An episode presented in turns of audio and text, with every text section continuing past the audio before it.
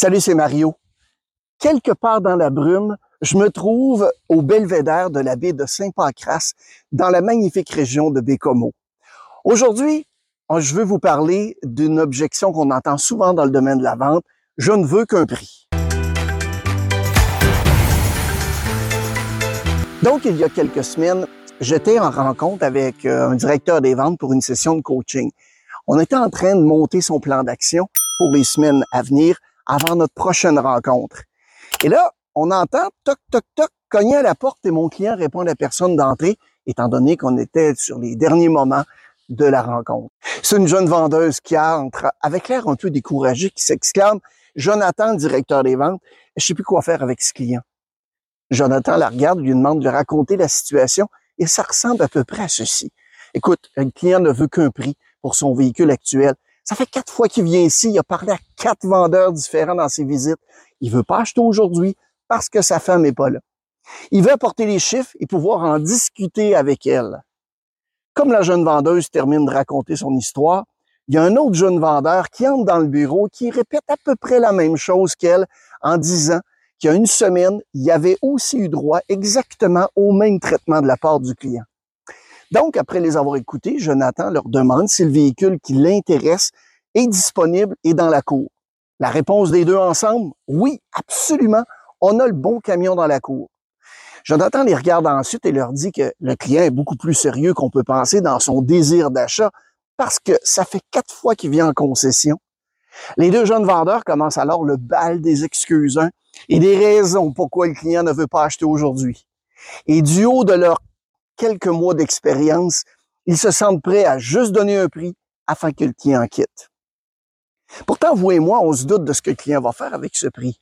Il va le prendre et il va aller voir les compétiteurs de la même marque et négocier tous les marchands, bien évidemment, pour avoir la meilleure offre.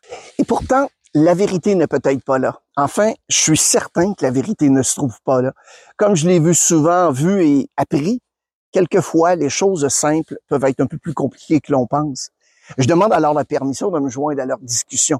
Tous, ils me l'accordent et ce qui est drôle, qu'ils me regardent comme si j'avais vraiment la fameuse réponse qui ferait tomber les barrières et changer le tout en achat de la part de ce client. Je leur demande simplement ceci. Quel est le nom du client? Les deux me répondent qu'ils n'en savent rien. Je leur demande ensuite pourquoi le client veut, veut avoir exactement ce type de camion? Aucune réponse. J'enchaîne ensuite avec d'autres questions qui amènent à s'intéresser vraiment à la personne qui achète et au pourquoi de sa visite chez le concessionnaire. La seule réponse que j'ai eue de tout ça, le client ne veut qu'un prix. Du peu et du pas mal que je connais du merveilleux monde de la vente, je suis certain d'une chose. Le client a sûrement demandé autre chose à son arrivée qu'un prix. Et même si c'est ce qu'il a fait, j'espère qu'on lui a dit quelque chose du genre ça va me faire plaisir de vous donner notre meilleur prix en date d'aujourd'hui. Est-ce que je peux vous demander pourquoi vous avez besoin de tel type de véhicule? Je crois que vous comprenez l'idée. Tout se passe dans la façon qu'on a d'abord de réussir à bâtir une relation avec le client. Quand on, se trouve dans une situation où la demande excède l'offre, tout le monde, avec un minimum de connaissances, peut prendre des commandes. Sauf que réaliser une vente, quand un client ne veut qu'un prix, ça ne passe que par la qualité de la relation que vous réussirez à créer.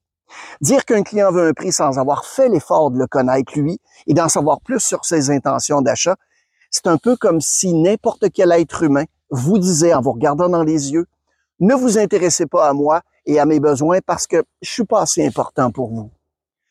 Ce n'est sans doute pas ce que l'on dit, mais c'est définitivement ce qui est ressenti par le client. Je vous invite, pour en savoir plus, à regarder la vidéo qui aborde justement la façon de bâtir une relation dans les premières minutes de vente. Cliquez sur le lien ici ou en bas dans la fiche description pour en savoir plus. Je vous laisse maintenant sur des magnifiques images du belvédère sans brume. Et si vous avez aimé la vidéo, s'il vous plaît, n'hésitez pas à la partager à vos collègues et amis. Nous sortons des vidéos sur la vente, l'expérience client et le leadership à peu près toutes les semaines. Bon succès!